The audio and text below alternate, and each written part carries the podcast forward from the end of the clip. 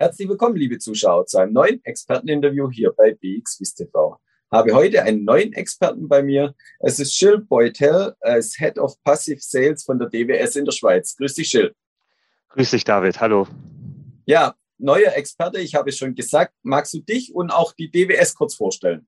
Ja klar, vielen Dank, David. Mein Name ist äh, Gilles Boitel. Ich verantworte den Vertrieb für unsere passiven Lösungen hier in der Schweiz, äh, der DWS.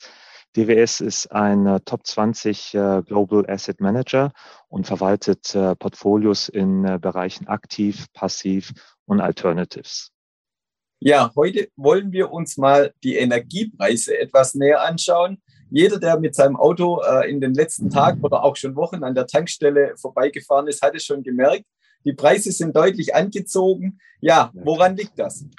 Ja, nicht nur in den letzten Wochen. Also zum Beispiel hat äh, WTI, der Ölpreis in den USA, äh, seit Anfang des Jahres alleine schon 65 Prozent äh, plus gemacht. Gas noch schlimmer mit 120 Prozent. Die Gründe hierfür sind tatsächlich die wirtschaftliche Erholung der Staaten nach der Corona-Krise, Probleme mit Produktions- und Lieferketten, tiefe Lagerbestände, mehr Nachfrage durch die Reduzierung von Kohlekonsum und natürlich die Geopolitik. Das äh, bedeutet, dass der DWS weiterhin sehr positiv auf den Energiepreis über die nächsten sechs Monate ist. Ja, und du hast es gerade schon gesagt, die Preise steigen und voraussichtlich steigen sie auch weiter.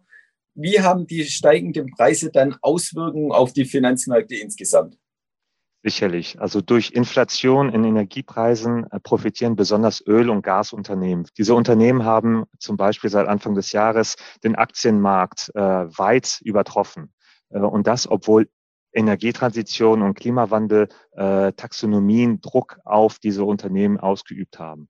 Äh, wenn man sich zum Beispiel den ETF-Markt als äh, wirklich Bild nimmt, sieht man, dass zum Beispiel seit Anfang des Jahres alleine schon sieben Milliarden Schweizer Franken in Energiesektor USIT-ETFs geflossen sind. Ähm, das ist demnach in 2021 der beliebteste Sektor. Darunter natürlich dann auch unseren Extrackers ETF auf den MSCI World Energy Index.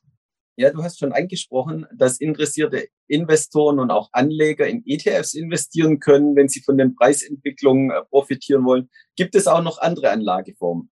Ja, sicherlich. Also neben ETFs kann man natürlich auch in äh, Rohstoffe, ETPs auf Öl und Gas investieren.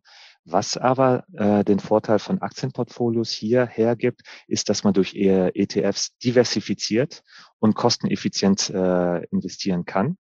Und äh, weiterhin äh, hat es einen großen Vorteil, dass man hier auch eine sogenannte Sektorrotation durchspielen kann. Das heißt, man in Zukunft nicht mehr so positiv auf den Energiesektor sein, kann man ganz einfach in den Finanzsektor oder zum Beispiel auch den Healthcare-Sektor und weitere Sektoren reinswitchen.